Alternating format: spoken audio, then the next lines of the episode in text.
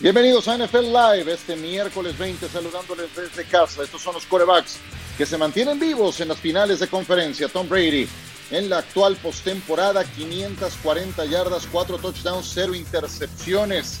Nada mal. Dos pases de anotación en cada uno de los juegos que ha disputado en condición de visitante. Ahora le toca ir a la tundra congelada de Lambeau Field.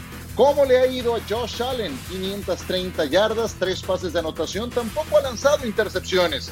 Dos de touchdown contra Indianapolis, uno contra Baltimore, dos veces ya conectó con Stephon Diggs para la zona de anotación y uno en un gran engaño con su ala cerrada, Dawson Knox, dependientes los Bills de lo que haga con su brazo Josh Allen juego a juego. Aaron Rodgers va camino a ser el más valioso de la temporada. Fueron 48 pases de anotación en la campaña y en el único juego que lleva de playoff, 296 yardas, dos pases de anotación. Habrá que decir que lo hizo contra la defensiva número uno de la NFL, la de los Los Angeles Rams, apenas el sábado pasado en Lambeau Field. Y desde luego, no podía faltar Patrick Mahomes, que aunque solo jugó dos cuartos y medio de su partido contra los Cleveland Browns, le bastó para lanzar 255 yardas y un pase de anotación. Las tres primeras series ofensivas de los Kansas City Chiefs terminaron en puntos y Kansas City está en la siguiente ronda. Son tres quarterbacks ganadores del Super Bowl. Ya tienen anillo todos, menos Josh Allen, que está apenas en su tercera campaña. Esto ocurre apenas por cuarta ocasión en la historia. Ocurrió en el 2016 con Brady Rogers Roethlisberger en el 14 con Brady Rogers, Russell Wilson y en el 83 con Montana Plunkett y Joe Theismann. Qué buenos tiempos aquellos. Un gusto saludarles en este NFL Live. Ya ven a mis compañeros, a John Sutcliffe, a Pepe Mondragón, a Miguel Pasquel. Estamos hablando, curiosamente, John, de quarterbacks de 25 años o menos, en el caso de Mahomes y Allen, y de quarterbacks en la conferencia nacional de 37 años en el caso de Rodgers y de 43 en el caso de Tom Brady. Josh Allen podría ser hijo de Tom Brady.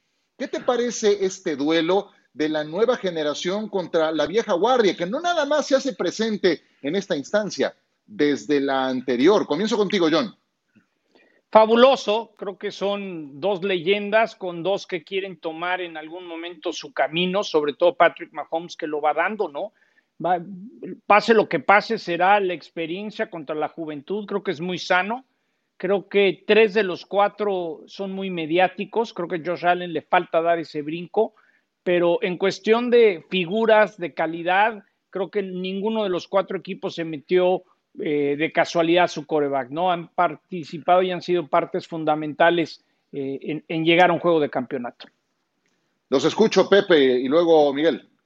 Yo me quedo con la calidad, lo que está diciendo John, es una ocasión en la que tenemos cuatro corebacks de gran nivel que podrían ser un futuro, en un futuro estar en el Salón de la Fama. ¿Cuándo fue la última vez que vimos eso? Porque estábamos hablando de que se metió Jared Goff al Super Bowl, ese tipo de corebacks, pero hoy en día no hay excusa de que puede haber un coreback que está mostrando un mejor nivel que estos cuatro. Yo me quedo con eso y también lo de la generación es muy importante. Estamos viendo dos corebacks que juegan con dos estilos muy diferentes, a, no tanto a Rodgers, pero sí muy diferente al estilo de Tom Brady. Brady. Y ese es el modelo del, del eh, coreback del futuro.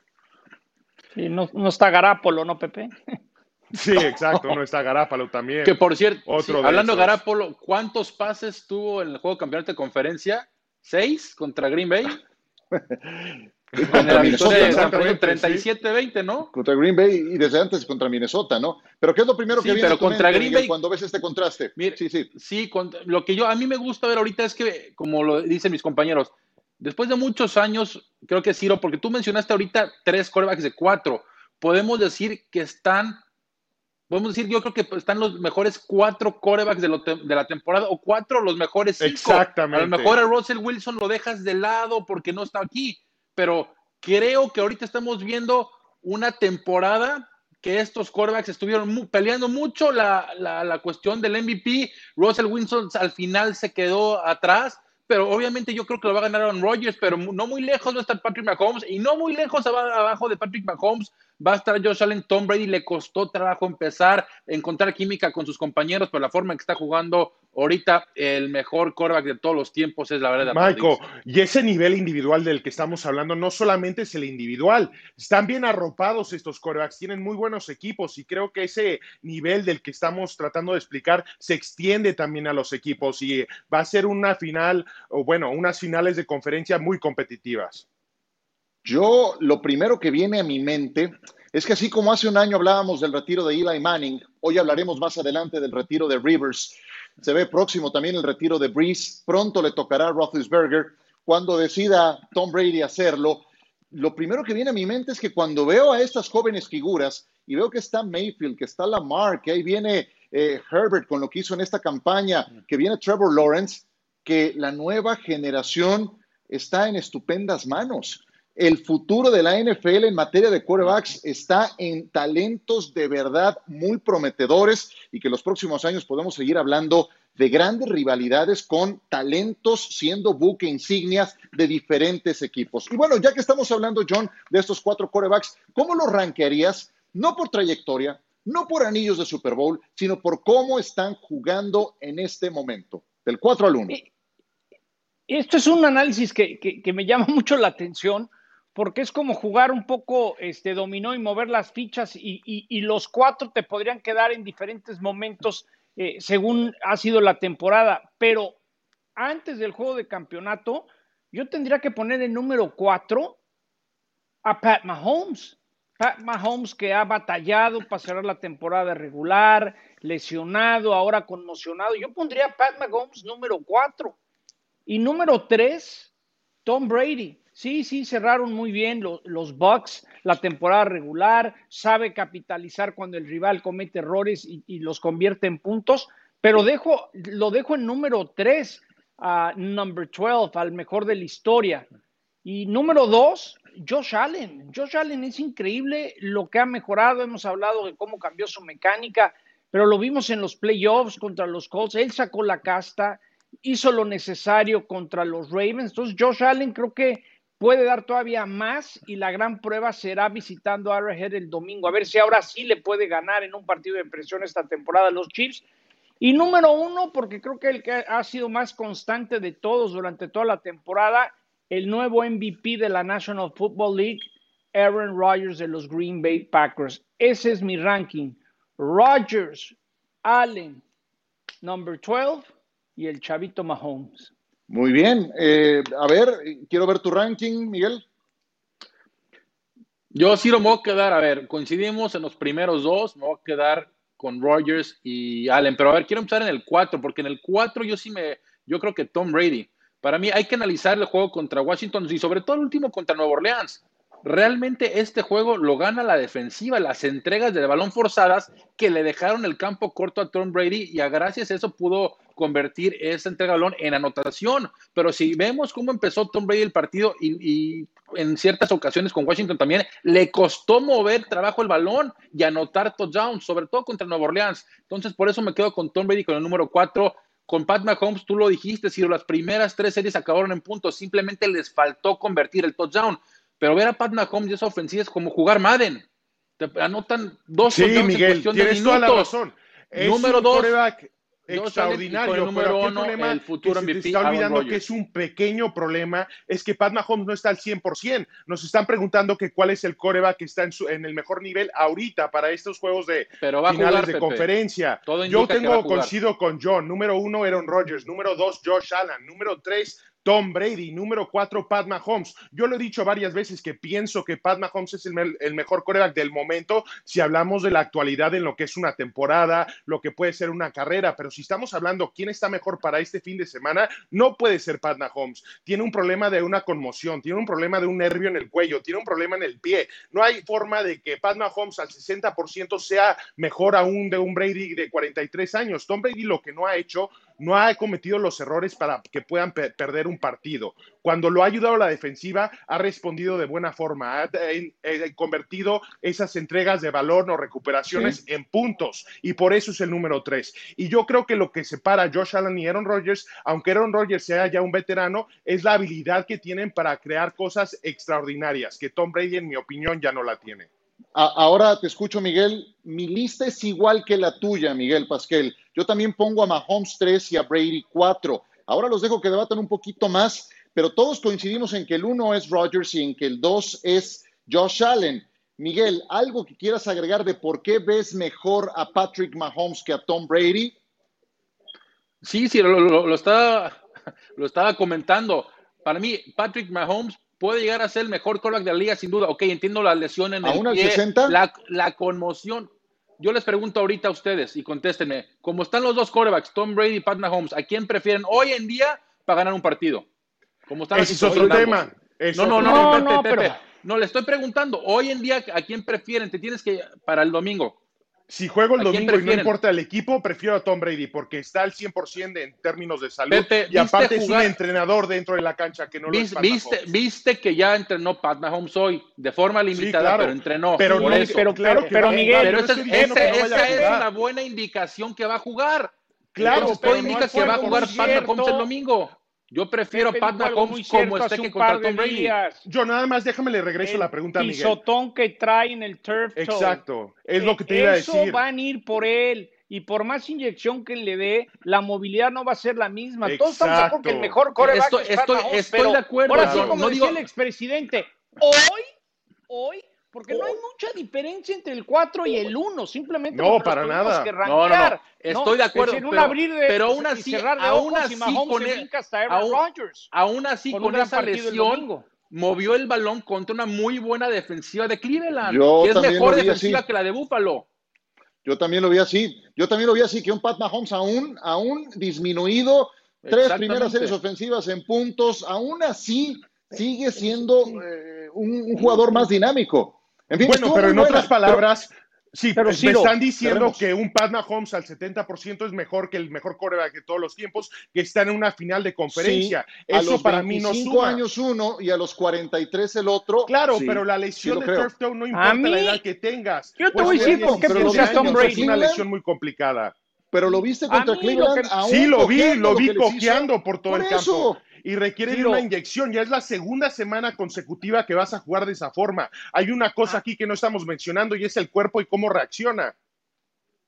A mí lo que me encantó de ver de Tom Brady es que nuevamente, como pasó en el Super Bowl contra los Falcons, cuando le dan, cuando le dan regalitos, él huele sangre y los capitaliza. Por algo Tampa fue el equipo que más puntos consiguió en base a entregas de balón del rival. Bueno, tenemos que pasar al siguiente tema antes de terminar. ¿Cuál sería entonces el duelo más atractivo de quarterbacks? ¿Qué enfrentamiento les gustaría ver en el Supertazón, pero perfilado desde el duelo que habría de mariscales de campo, que es, por cierto, nuestra encuesta. Ahora les presentamos cómo van. Eh, seamos breves, 20, 30 segundos cada quien. John, ¿cuál es la tuya y por qué? A mí me encanta la de Aaron Rodgers y, Pat Mahomes. Creo que eso abriría abriría tantas cosas ofensivas que tienes a Tarek Hill por un lado, Devante Adams por el otro, los dos pueden correr si es necesario, eh, tiene Travis Kelsey, luego lo de Lazar que puede ser tan vertical. Yo creo que podría ser un festival de, darse con todo, de muchos puntos, muy divertido. Un agarrón de agarrones, dilo. un agarrón de agarrones. Qué bonito. Perfecto, sí, yo también, y le agrego el ingrediente de que sería la repetición del Super Bowl 1, Packers Chiefs. ¿Tú con cuál te quedas, eh, eh, Pepe? Con el mismo, estoy completamente de acuerdo y le sumo que para mí son los dos mejores brazos, no corebacks, brazos que he visto en mi tiempo viendo la NFL, por eso es el que quiero ver, sin faltarle, faltarle el respeto a Josh Allen, que también tiene un gran brazo. Bueno, tanto estuvieron defendiendo a Brady para que ahora ni, ninguno lo esté cogiendo. Miguel Pascal. No, Ciro, yo, bueno, es el que todo el mundo quiere ver, estoy de acuerdo, pero yo me, que a mí me gustaría ver y que para mí es el MVP de la temporada es Josh Allen contra Aaron Rodgers.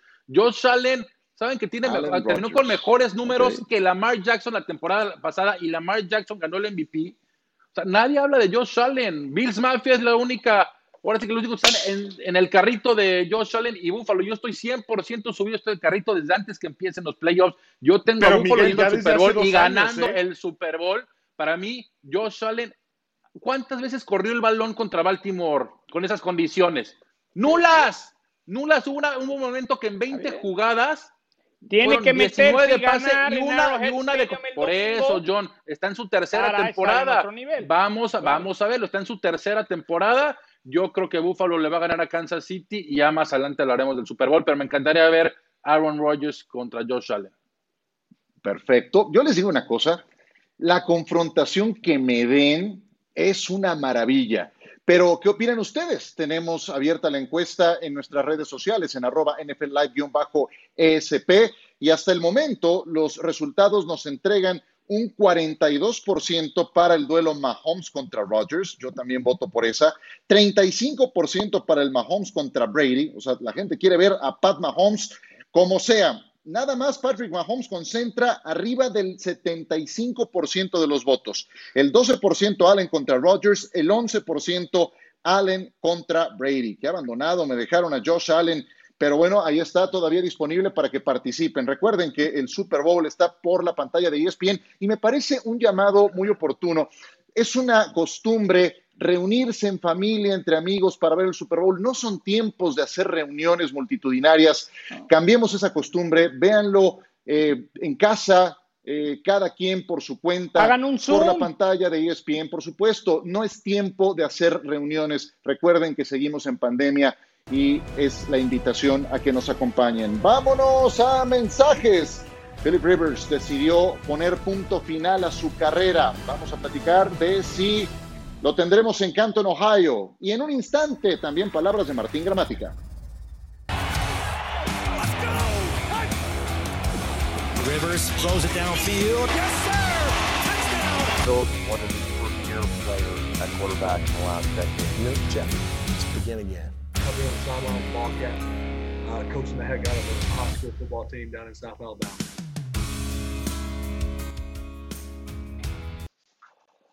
Philip Rivers, por muchos años el buque insignia de los San Diego Chargers, aguantó la mudanza a Los Ángeles, decidió firmar por un año y 25 millones de dólares con los Indianapolis Colts y después de llevarlo a postemporada este equipo, cuando muchos pensábamos que tenía cuerda para un año más, decide retirarse. Philip Rivers así lo anunció el día de hoy. Un día además muy especial para él, lo explica en ese comunicado.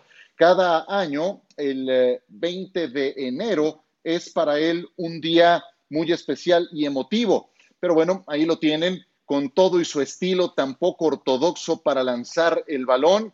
Eh, se mantuvo 17 años 17, el mismo número que portó en su jersey. Y ahí estuvo todo el tiempo la respuesta, los años que iba a jugar en la NFL. Y en lo dicho, como lo puso en su comunicado, cada año el 20 de enero es un día muy especial y emotivo. Es la fiesta de San Sebastián, el día en que jugué en el campeonato de la conferencia americana. Y ahora es el día que después de 17 temporadas anuncio mi retiro de la NFL.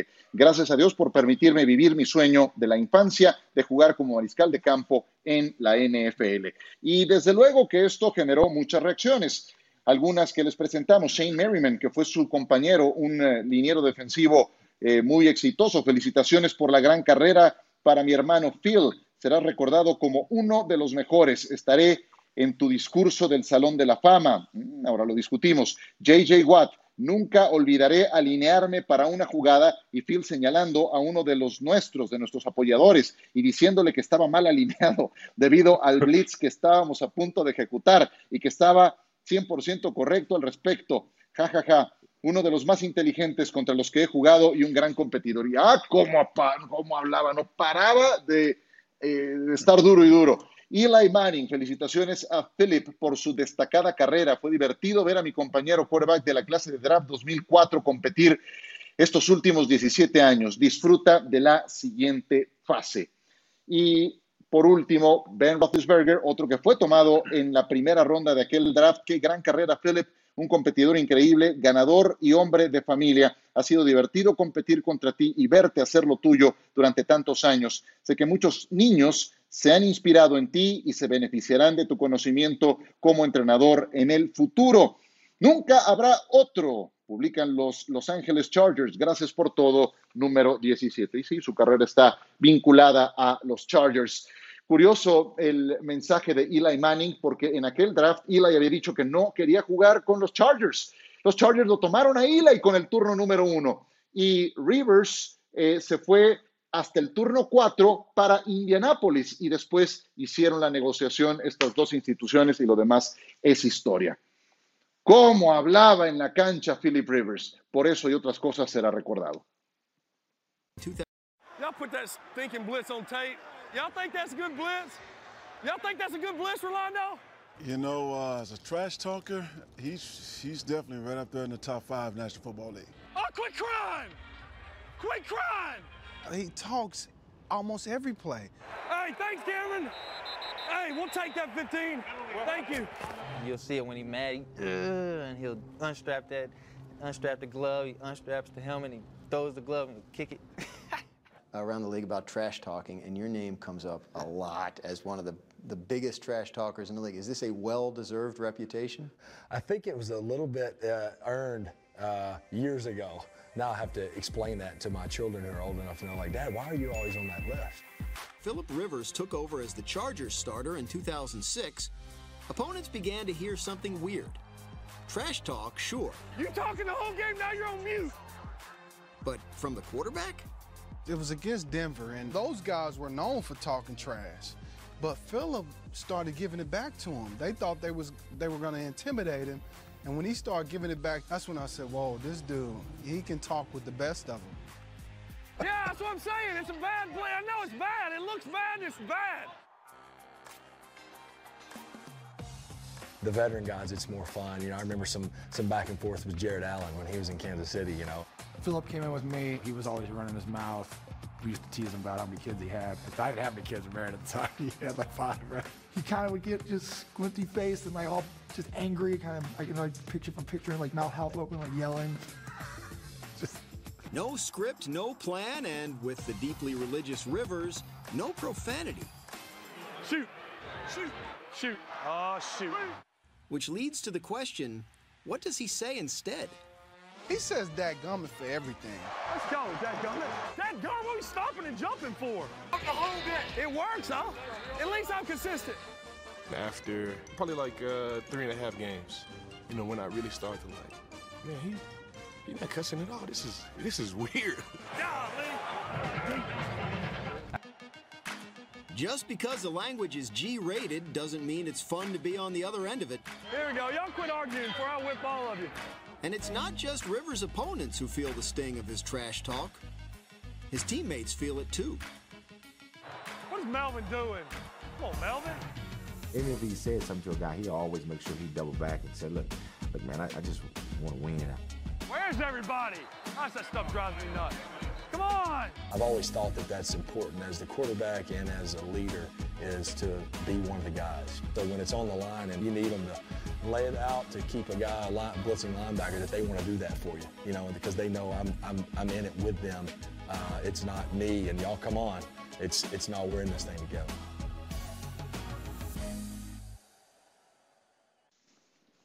Philip Rivers, entre otras cosas, fue el que tuvo 240 inicios de manera consecutiva, segunda marca que se queda ahí vigente en la historia de la NFL, solamente superada por la de Brett Favre.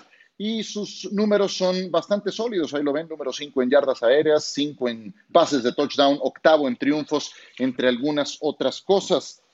Philip Rivers, ahora hablamos de si es o no de Salón de la Fama. ¿Qué hizo en postemporada? Eliminó dos veces a los Colts de Peyton Manning en el 2007 y en el 2008. Eliminó a los Baltimore Ravens de Lamar Jackson en 2018. Sí, eso es cierto. En Baltimore, aquel partido. Disputó un juego de campeonato de la conferencia americana en el año 2007. Y yo sé que los números, yo sé que los inicios de manera consecutiva y que muchos hablan bien de él, que fue un gran tipo, pero ¿alcanza para Salón de la Fama, sí o no? ¿Y por qué, Pepe?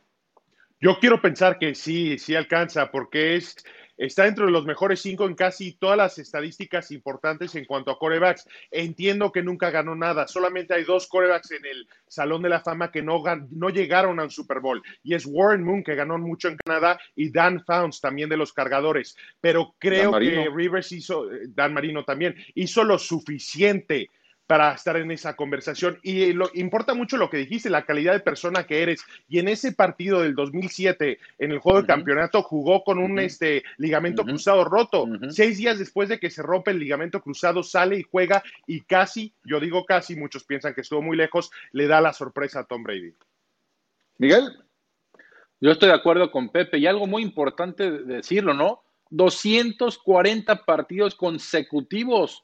Si le decíamos el Iron Man a Cal Ripken porque jugó mil tantos partidos en grandes ligas, jugar eso en fútbol americano solo después de Brett Favre, pero lo que hizo Phil Rivers con 240 partidos consecutivos sin perderse un solo juego, una sola jugada, la verdad es, es de quitarse el sombrero. Para mí, claro que debe estar en el Salón de la Fama. Recordar que le tocó la era de Tom Brady, de Peyton Manning, de Ben Roethlisberger, es eh, una época muy difícil para poder triunfar. Y sí, no tiene el anillo, solamente un campeonato de conferencia. La temporada 2006-2007 se quedó muy, muy cerca. Si no decía ese fumble que Troy Brown provoca, eh, San Diego hubiera pasado al campeonato de conferencia y muy probablemente al Super Bowl. Y yo creo que lo hubieran ganado por el equipazo que tenían. En fin, para mí sin duda es un salón de la fama. Sin duda, híjole, yo, yo sí. sí lo tengo en tela de duda. ¿Tú qué opinas, John? Fíjate que son esos que llegué a tratar y te da gusto porque es un buen tipo, pero, pero también es muy talentoso, es decir, un ganador. Yo creo que sí va a llegar al, al, Salón de la Fama, no en primer año de votación, no a los cinco años ahora que se retira. Hay que recordar que hay un tema humano en la votación. Eh, te cae bien, te cae mal y votas. al, al exconvencionado Tagliabue le tuvieron que inventar cómo meterlo al Salón de la Fama porque nadie lo aguantaba en la prensa y nadie votaban por él. Entonces, esa buena prensa sí va a llegar al Salón de la Fama, pero se la van a hacer un poco de jamón un ratito. Es decir, no, no va a llegar a la primera, le va a tardar dos, tres, cuatro años de votación, pero se lo merece. Y la verdad, ahora que ya derrumbaron el Jack Murphy Stadium, el Qualcomm o como le quieran decir, se le extraña, ahora que estoy en San Diego, se le extraña porque, porque el señor, cómo le dolió cuando se fueron los Chargers de esta ciudad. Bueno, si, van a meter a Philip Rivers, tienen que meter, tuvieron que haber metido hace años a Jim Plunkett. Años a Jim Plunkett. Y yo no sé por qué demonios se le han hecho cansada a Plunkett todo este tiempo. Tiene no uno, dos anillos. Este señor llegó solamente a un juego de final de conferencia, nada más. Yo sí creo que le va a costar tiempo y que, y que hay argumentos también en contra para que para que pasen algunos años antes de que entre. Bueno, vámonos a pausa. Martín Gramática nos concedió una entrevista. Fue campeón con los Tampa Bay Buccaneers. Es la voz en español de los Buccaneers en la actualidad. Sabe lo que es, decíamos, ganar un Super Bowl con este equipo. Vuelven a estar vivos. Nos habla de la influencia de Tom Brady, entre otras cosas.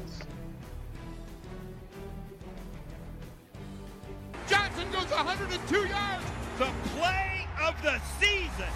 Jackson is still down in the end zone. Jackson has been taken to the locker room. Bad has gotten worse. And the Buffalo Bills advance to the AFC Championship game next Sunday.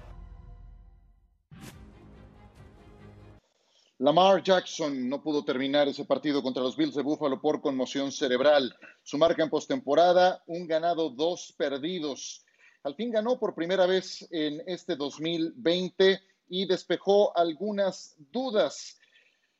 Y yo lo que les quiero preguntar a mis compañeros es si sigue siendo el futuro de los Baltimore Ravens. No sé si alguien pueda pensar que no lo es. ¿Tú, Miguel Pasquel, tal vez? No, no, Ciro. A ver, hace un año había sido el jugador más valioso de toda la temporada. La siguiente temporada los lleva a los playoffs con todo, con todo y la pandemia. No, no, no. Para mí, Lamar Jackson es claramente el futuro quarterback y no nomás el quarterback, es, es la franquicia de los, la cara de los Baltimore Ravens. Yo creo que tendremos Lamar Jackson para rato siempre y cuando no se lesione, pero recordar lo que pasó con su eh, compañero de equipo RG3 cuando estaba con Washington, gana novato del año, pero ya llega lesionado a los playoffs y de ahí su carrera se, se vino para abajo. ¿no? Mientras Lamar Jackson esté sano, claramente es el quarterback de esa franquicia. Si, si todos están de acuerdo, ¿qué tiene entonces que cambiar, Pepe? No, tienen que arroparlo un poco más, más, le tienen que traer un receptor número uno, tienen que cambiar el sistema, porque es un coreback muy explosivo por lo que hace con las piernas, pero la verdad es que no se ha desarrollado como ha tenido que serlo. Lo hemos visto en Josh Allen, un desarrollo que no hemos visto ni cerca en Lamar Jackson. Tienen que traerle a alguien que sepa trabajar con un coreback joven y no sé si estén dispuestos a, dispuestos a hacerlo. Ya dijo John Harbaugh que él tiene el plan de que su staff de cocheo permanezca como está ahorita. La verdad, no sé si van a hacer lo suficiente para desarrollar a su potencial a Lamar Jackson. ¿Alguna vez lo verás ganando un Super Bowl, John? Yo creo que sí, yo creo que dio pasos importantes, ya ganó en los playoffs, ya le ganó a los Titanes, ya vino de atrás por 10 puntos, lo que pasa es que también es un deporte muy cruel, el hubiera no existe, ese pick six se convierte en touchdown, empatan el partido, Tucker falló goles de campo, luego se conmocionó, yo creo que eh, es medio injusto matar a Lamar por esa intercepción cuando ese partido se dieron ciertas cosas y sí le tienen que traer más armamento. Lo que yo creo que deberían hacer es trabajar un poco en su mecánica, al igual en su mecánica podría mejorar para lanzar. Sigo contigo, John, y ahora hablemos de otro que quedó en el camino, pero que fue sin duda una de las revelaciones de la temporada, los Cleveland Browns, porque se aproxima el momento en que tienen que tomar una decisión con Baker Mayfield por aquello de su contrato de novato. ¿Cuál es el mejor escenario para el futuro para este equipo, John?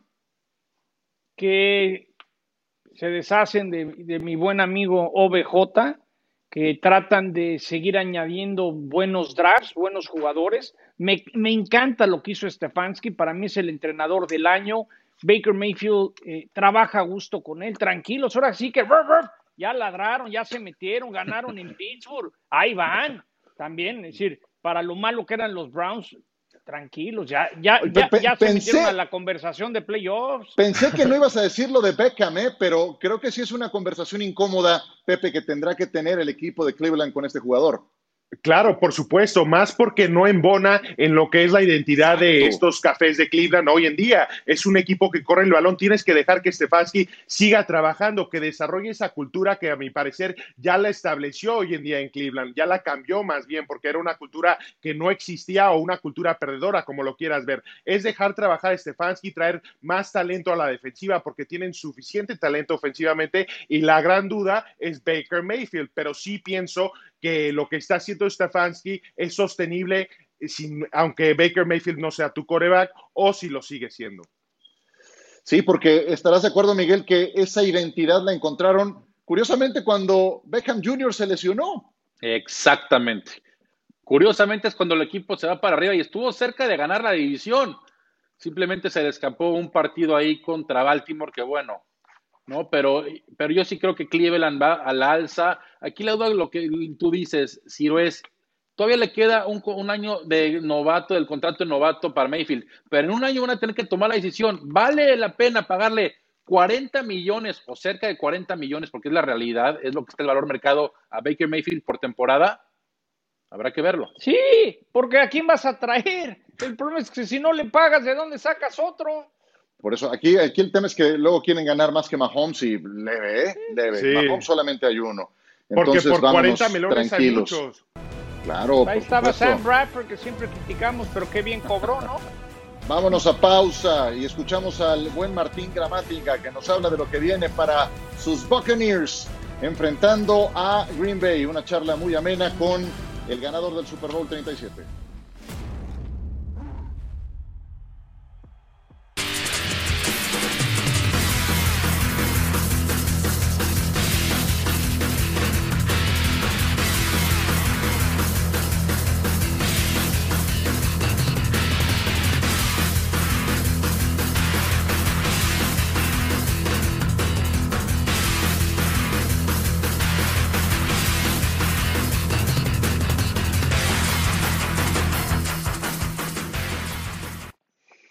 Justo ayer recordábamos que se habían cumplido 18 años de aquella final de conferencia que ganaron los Buccaneers a Filadelfia y que les dio derecho de disputar el Super Bowl del que revivíamos algunas imágenes. Aquella una gran defensiva, la del 2002, con Warren Sapp, Simeon Rice, Derrick Brooks, John Lynch y Dexter Jackson, que terminó siendo el jugador más valioso. Todos ellos aparecen más adelante en una gráfica que les vamos a presentar porque el que conduce leyó otra, ¿verdad? Pero bueno, eh, como sea, la actual también tiene gran nivel. Vean cómo está rankeada. Eso corresponde a la segunda columna. Platicamos con Martín Gramática. Continuamos con ustedes en NFL Live y me da muchísimo gusto recibir en este programa a un pateador que tuvo una trayectoria muy importante en la NFL, 10 años de experiencia, campeón con los Tampa Bay Buccaneers del Super Bowl 37, jugó no nada más en Tampa, en Indianapolis, en New Orleans, en los Dallas Cowboys, Martín Gramática, un gusto saludarte en NFL Live, bienvenido a nuestro programa. No, muchísimas gracias Dios por tenerme, la verdad un, un gusto estar con vos. Me imagino que estarás muy contento con estos Buccaneers y cómo les está yendo, ¿no?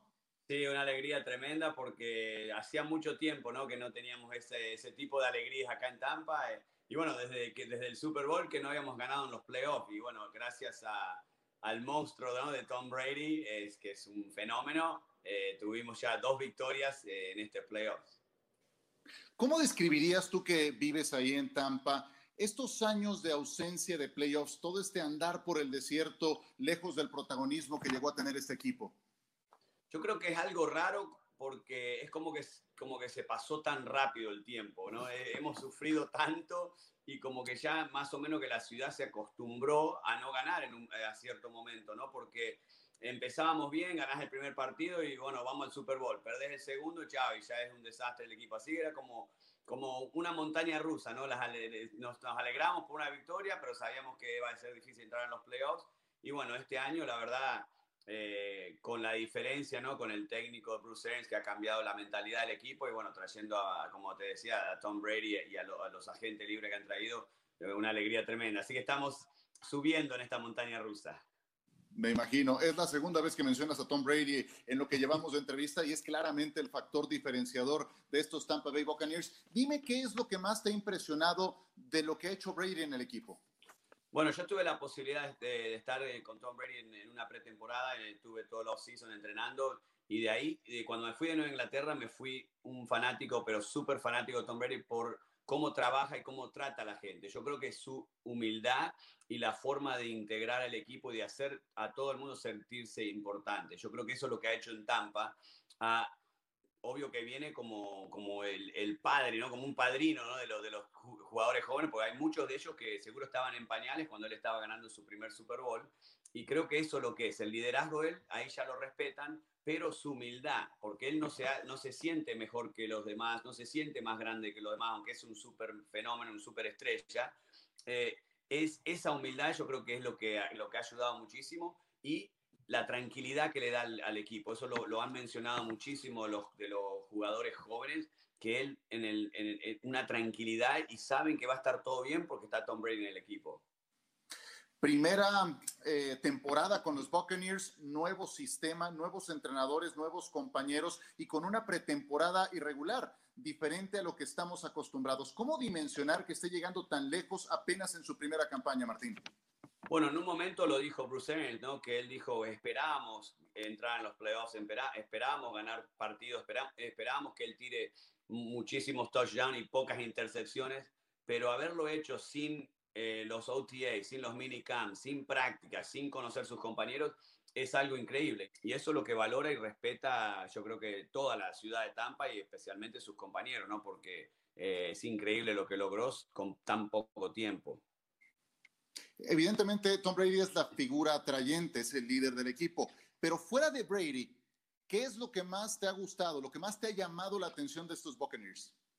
Bueno, yo creo que defensivamente eh, Winfield Jr., el safety, el novato que ha sido increíble como ha jugado, ha jugado como un veterano en el, eh, Carlos Borges, que es el play-by-play nuestro en español, le dio el apodo del abuelo porque tiene una experiencia por ser novato que no parece novato, es increíble. Y después yo creo que Devin White, también el linebacker, que tiene una velocidad y una agilidad increíble, va de lado a lado y está metido en la mayoría de los tackles él está, o, primero o segundo, pero siempre está.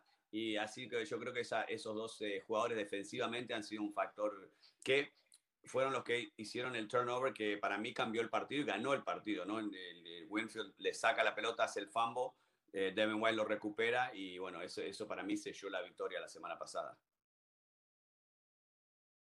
Estaremos eh, un poco más de esta larga charla que tuvimos con Martín Gramática hoy convertido en el analista en español de los Tampa Bay Buccaneers. A la izquierda en su pantalla ese equipazo que entrenaba John Gruden, una tremenda defensiva. A la derecha los jugadores actuales, pero figuras del calibre de Sapp, Simeon Rice, Derrick Brooks, John Lynch. Tamaños de Salón de la Fama, como también lo es Tom Brady. Y de lo que escuchamos, a mí me llama profundamente la atención el cambio que tuvo que hacer eh, el equipo completo, la ciudad completa de cultura, porque estaban acostumbrados, John, a temporada tras temporada, pues que ya finales de septiembre sabías que eh, no iban muy lejos y, y no pasaba nada con el equipo. Hoy siguen vivos y podrían disputar el Super Bowl en casa. Sí, yo creo que primero, el primer paso fue traer a Bruce Arians y luego tuvieron suerte que Brady los escogió a ellos, muy parecido como Peyton Manning con los, con los Denver Broncos, ¿no? Pues una vez que te sacaste el boleto a la lotería, pues todo te cambió, hasta la parte económica, imagínate la diferencia de ingresos en playeras, en todo. Lástima que los Bucks no, no pudieron tener estadio completo. Pero, pero Brady fue muy vivo, ¿estás de acuerdo, Pepe? Tampoco se fue a un equipo que estaba devastado, no se fue a un equipo en reconstrucción. Tenía No, muy para buen nada. colchón donde caer, ¿no? Claro, y especialmente lo que tienen ofensivamente, él buscó armas como las que tiene hoy en día, porque nunca las tuvo en Nueva Inglaterra. También sabía que tenían buena defensiva y hay que darle su crédito a la organización, porque draftearon un jugador como Devin White, que hoy es una estrella hace un año. También tienen un jugador como Anton Wilfield, que draftearon en eh, este año, y también Tristan Wirfs, que es un titular en esa línea ofensiva. Pero hay que darle más crédito a Tom Brady, porque el talento no sirve si no sabes utilizarlo.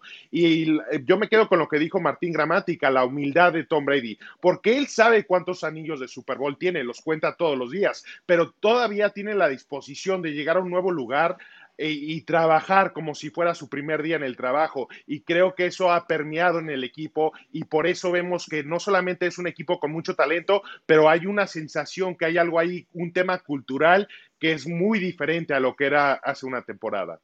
Se me quedó, Michael, muy grabada una frase que dijo Martín, hacer sentir importantes a todos.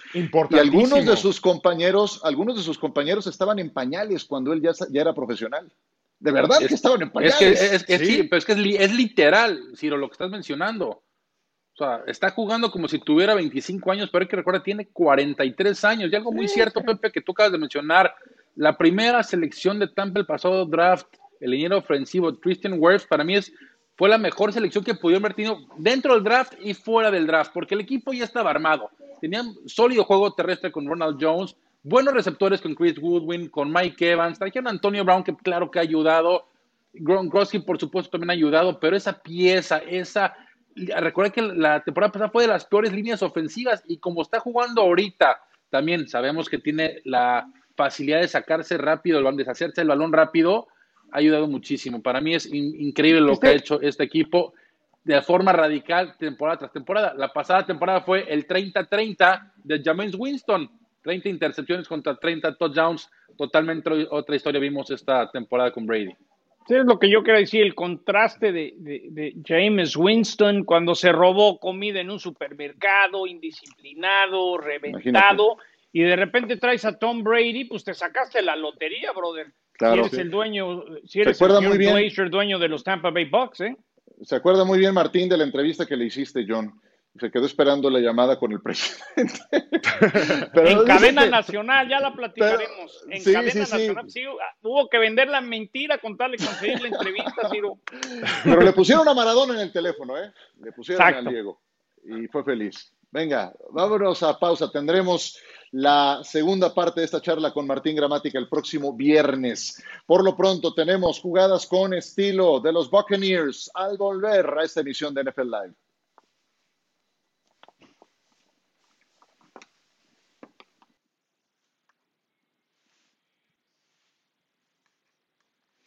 No en balde, nuestro amable patrocinador Kia Motors escogió las jugadas con estilo por el estilo de mis alternantes del día de hoy, de John, de Pepe y de Michael. Adelante, venga. Las jugadas con estilo son patrocinadas por la nueva Kia Sorento 2021. Crece tu estilo.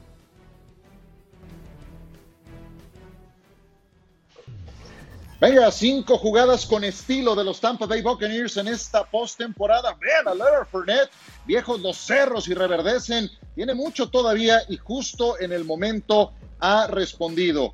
En ausencia de Ronald Jones, Fernet se hizo cargo contra Washington. Venga, venga John número 4.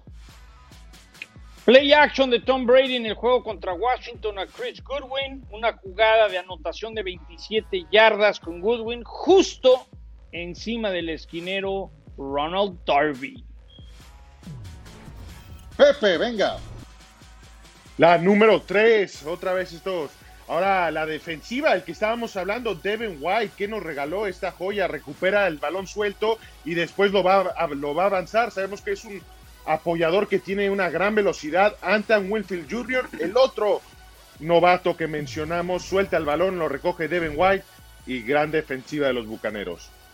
Dos, Miguel.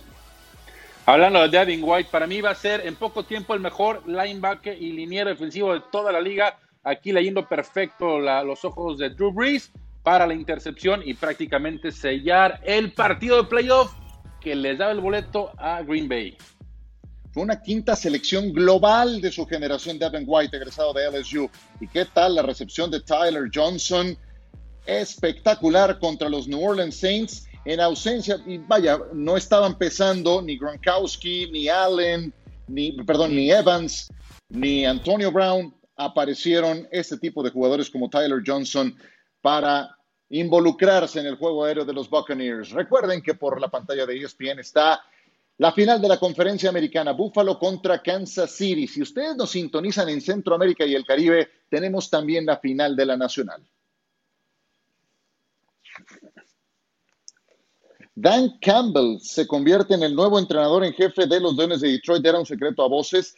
Firma por seis años, tiene 20 de experiencia como entrenador y jugador de la NFL. Dan Campbell procede de los Santos de Nueva Orleans, era el coach de alas cerradas y ahora es el head coach de los Detroit Lions. La última y nos vamos. ¿Algo que quieras agregar, Miguel? Pues el equipo de Washington se trajo de San Francisco un directivo, Martin Mayhew, que hizo muy bien las cosas en San Francisco, también estuvo con Detroit, él seleccionó a Matthew Stafford, ojo con eso, porque Matthew Stafford se dice que puede estar cambiando equipo. Gracias, Miguel. ¿Algo que agregar, Pepe? Va a ser muy interesante a quién eligen las Águilas de Filadelfia como entrenador en jefe. Ayer entrevistaron a Kellen Moore, el coordinador ofensivo de Dallas. Vamos a ver en qué termina eso. Y Eric Bienemy, quedan dos vacantes nada más. John, hay un dicho en inglés que dice no news is good news, ninguna noticia es buena noticia. Lo de Pat Mahomes pinta cada vez mejor para que juegue el domingo porque no ha habido nada negativo, ¿no? Y recuerden, viene el Super Bowl. Yo sé que es una costumbre muy padre reunirse en familia, entre amigos para ver el partido. No son tiempos de hacer reuniones multitudinarias. Disfrútenlo en casa. Son tiempos complicados. Cuídense mucho. Aquí los esperamos mañana.